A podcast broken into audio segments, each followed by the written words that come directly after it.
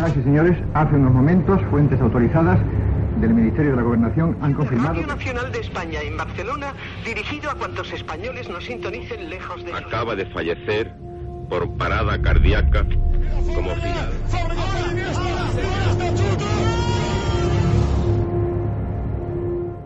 Historias de la historia. Fernando Lumbreras. Dirige Orlando Madariaga.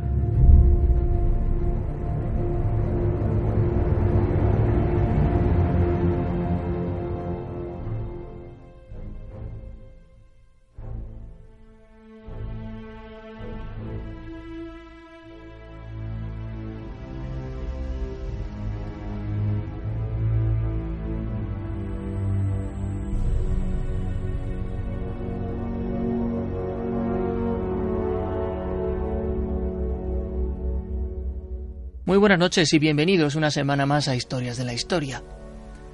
Tan queridos como odiados, los personajes que esta noche van a desfilar por este escenario virtual no les van a dejar indiferentes. Excéntricos, cínicos, pero al mismo tiempo implacables y crueles. Esta noche aquí, en Historias de la Historia, dictadores asiáticos del siglo XX.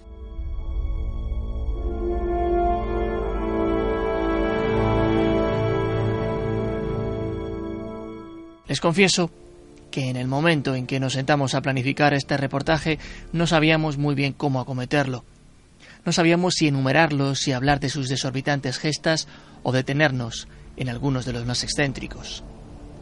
Finalmente, lo que decidimos fue mostrárselos enmarcando estas biografías en momentos históricos concretos, pero sobre todo queríamos que escucharan sus voces, y eso será, precisamente, lo que vamos a escuchar a lo largo de los minutos de este reportaje.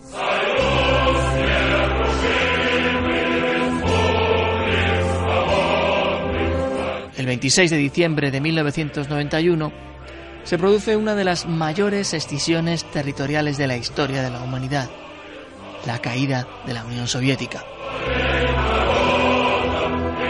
Hasta que este hecho sucedió, una vastísima extensión del territorio asiático estuvo ocupado por este gigante.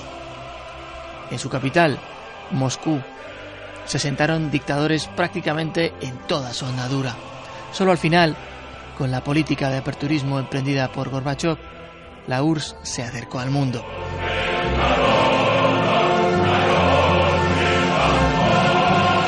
La sombra de Stalin marcó gran parte de la historia del que fue el país más extenso del planeta. Un hombre que gobernó con mano de hierro y al que se le atribuyen incontables frases que no prodigan precisamente el menor resentimiento democrático. La influencia de Moscú opacó sentimientos nacionalistas que tras la caída de la URSS afloraron en dictaduras terribles y de las que poco se habla en estos días. Dictaduras que aún hoy continúan.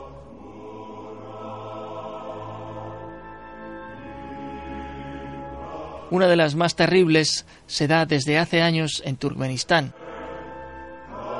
un país de casi medio millón de kilómetros cuadrados habitado por cerca de 5 millones de habitantes.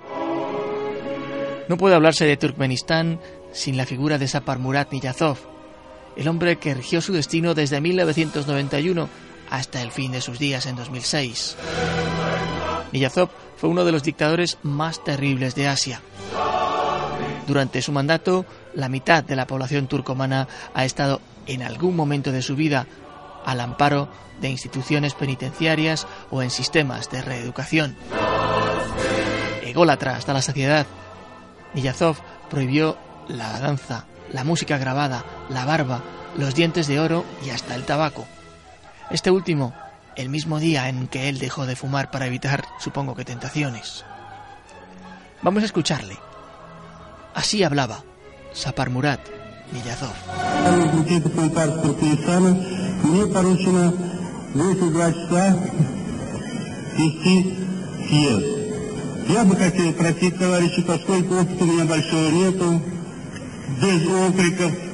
на мирных началах, вот, э, дать возможность мне ос- осуществить и поддержать мне мои функции.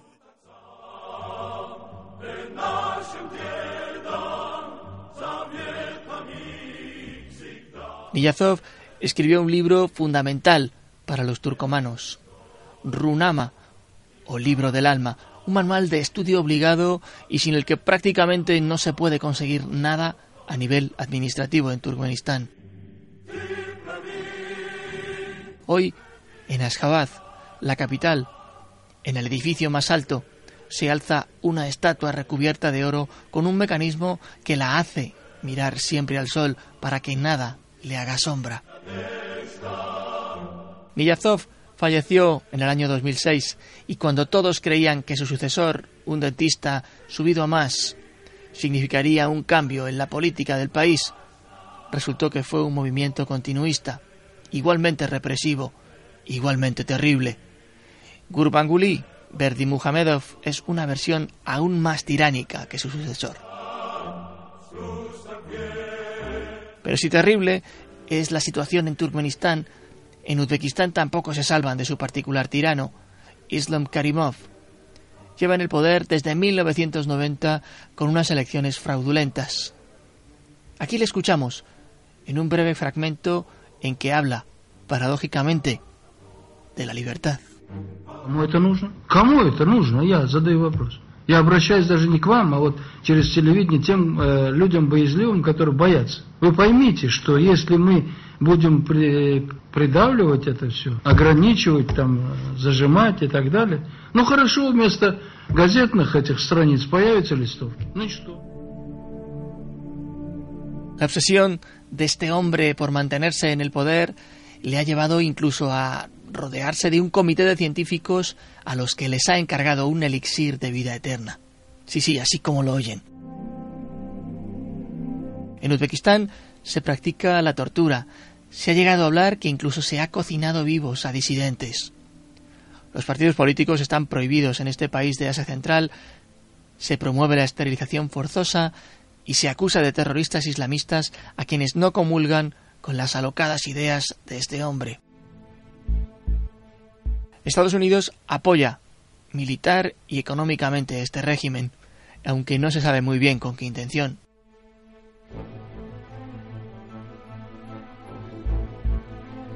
Otro de los puntos calientes de la ex Unión Soviética es Chechenia.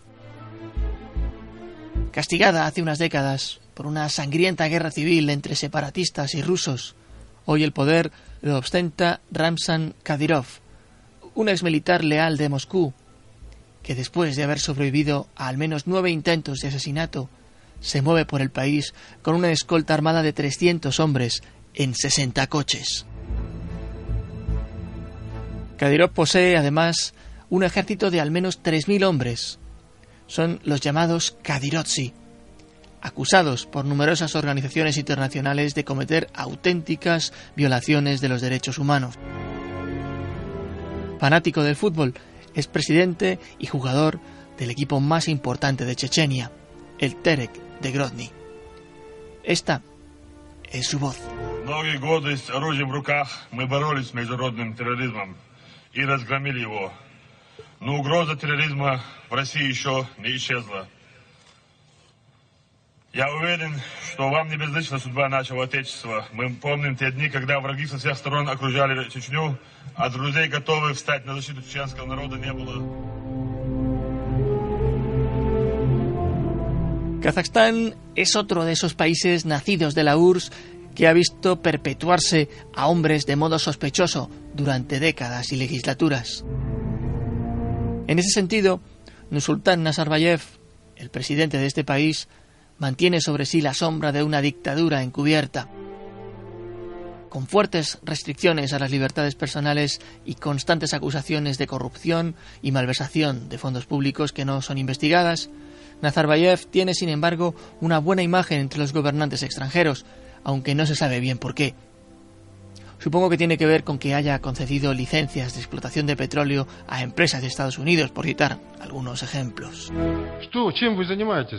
Это не государственное, отбрыкиваемся, а вот, вот этим буду заниматься, да, рукой махать.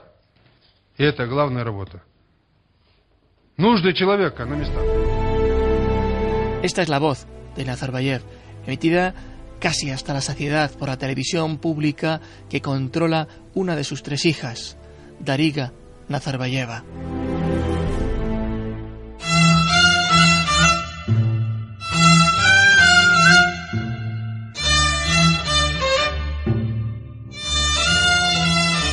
Saddam Hussein fue sin duda el dictador más importante del Oriente Medio Asiático. Comenzó su mandato en 1979 y fue depuesto en 2003 y ajusticiado en 2006. Esta es la voz de Saddam en el momento en que le juzgaban por las terribles atrocidades que cometió.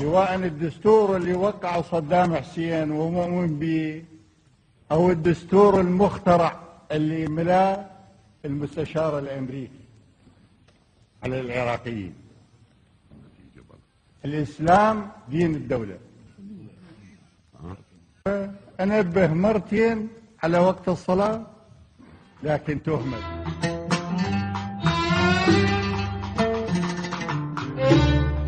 Atrocidades que iban desde torturas hasta la utilización de armas químicas en una auténtica campaña de exterminio contra la minoría kurda presente en el norte de Irak. Curiosamente, Saddam Hussein fue condecorado por el gobierno franquista español con la Gran Cruz de la Orden de Isabel la Católica y recibió también del gobierno de nuestro país en 1978 el collar de la Orden del Mérito Civil.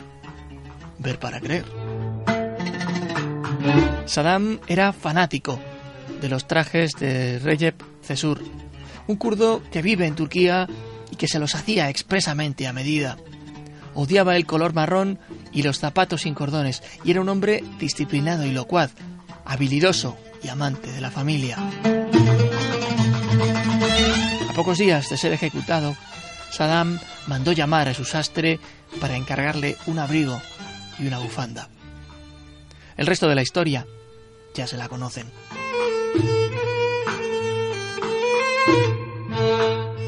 En Irán, país vecino, el Shah mantenía un auténtico estado dictatorial auspiciado por los Estados Unidos.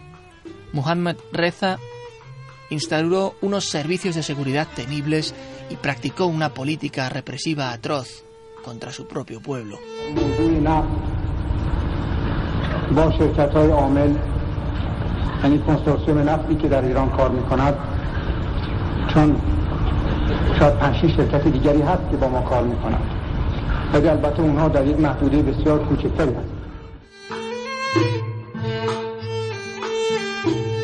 Desde el exilio, las voces de quienes se oponían a su política fueron cobrando cada vez más fuerza hasta desembocar en una revolución que le echó del poder, obligándole a abandonar el país a toda prisa.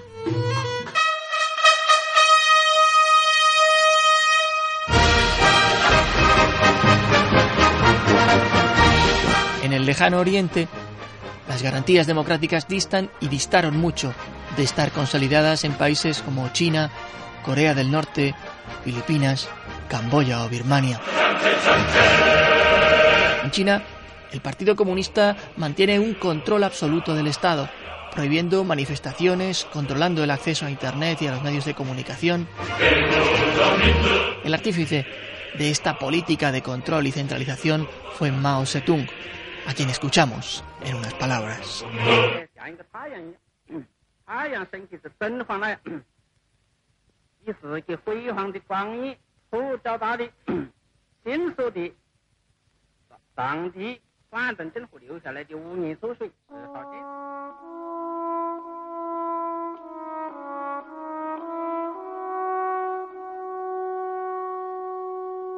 China dista mucho de ser una democracia en toda regla y tiene entre sus aliados a uno de los países más aislados del mundo, Corea del Norte. Gobernados por la dinastía Il, los coreanos parecen haberse resignado a vivir bajo ese yugo insoportable. Comenzó Kim Il-sung, un dictador terrible, amante de la comida internacional y del coñac Genesí que mandaba traer por toneladas, mientras su pueblo pasaba una auténtica hambruna.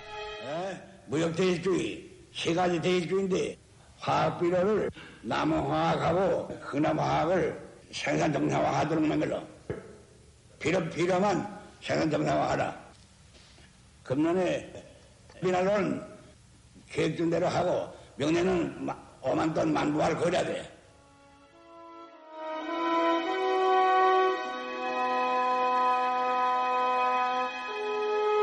Esta es la voz de Kim Il-sung, en el último discurso que dio. Su hijo continuó con esa misma política dictatorial. Todo se controla por el gobierno en Corea del Norte y aquel que no accede a ese control tiene suerte si es enviado a los terribles campos de reeducación, negados por el gobierno, pero con la certeza por parte de la comunidad internacional de su existencia. Kim Jong-il, su hijo, era un fanático de las películas de espías y de la comida japonesa. Después de cenar, obligaba a su escolta a ver películas de James Bond porque quería que le protegieran siguiendo los mismos protocolos que los agentes secretos occidentales. Y dado que le encantaba la película En la línea de fuego que protagonizase en su día Clint Eastwood, dispuso que en su funeral sus familiares más cercanos imitaran una de las secuencias más representativas de la película, aquella en la que se ve a la comitiva presidencial de Kennedy con los guardaespaldas caminando junto al coche. Así fue su funeral, de hecho.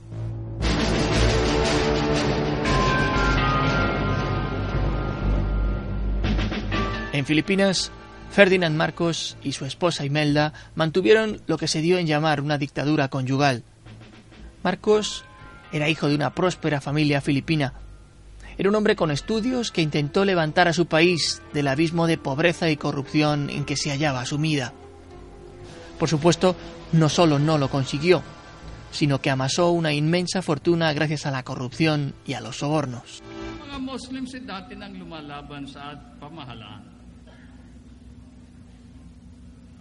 Noong ma-proclaim ang martial law, mga kaibigan, natural. Ma, uh, ang unang tanong ko, ano ba ang kalagayan natin doon sa Mindanao? Sa mga lugar ng Muslim? Napabayaan na ba natin na ang Kongreso ng Amerika at ang Amerika, we have a treaty of mutual defense at military Entre 5 y 10 mil millones de dólares es la fortuna que los marcos sacaron de Filipinas.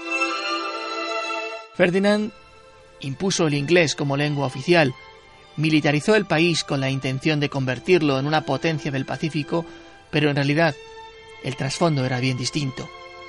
La política filipina se hallaba en manos de corruptos, un mal que todavía hoy no ha encontrado cura.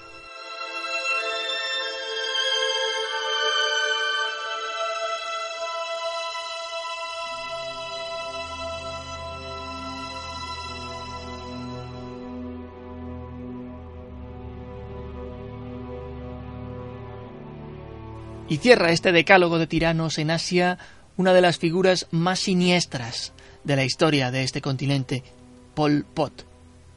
El que fue líder de los Gemeres Rojos de Camboya entre 1960 y 1998 fue responsable de al menos dos millones de muertos.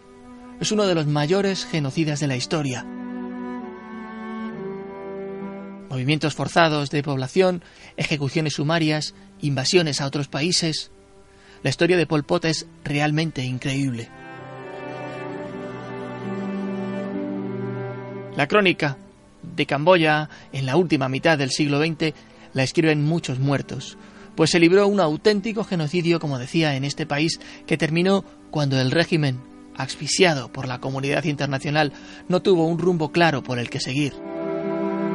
Pot murió en las selvas que un día le inspiraron sus ideales, siendo prisionero del propio grupo que había contribuido a crear.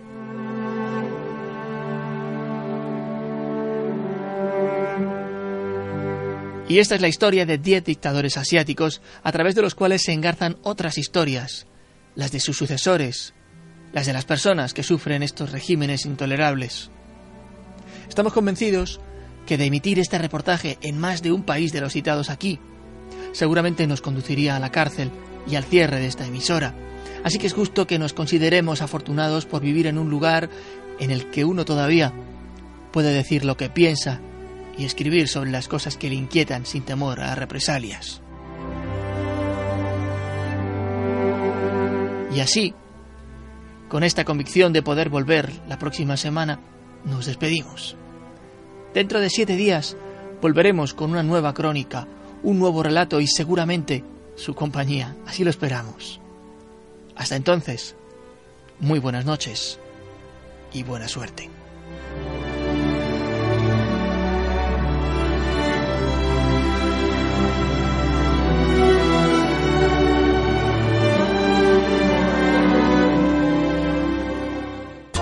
Viva Radio, tu radio de viva voz.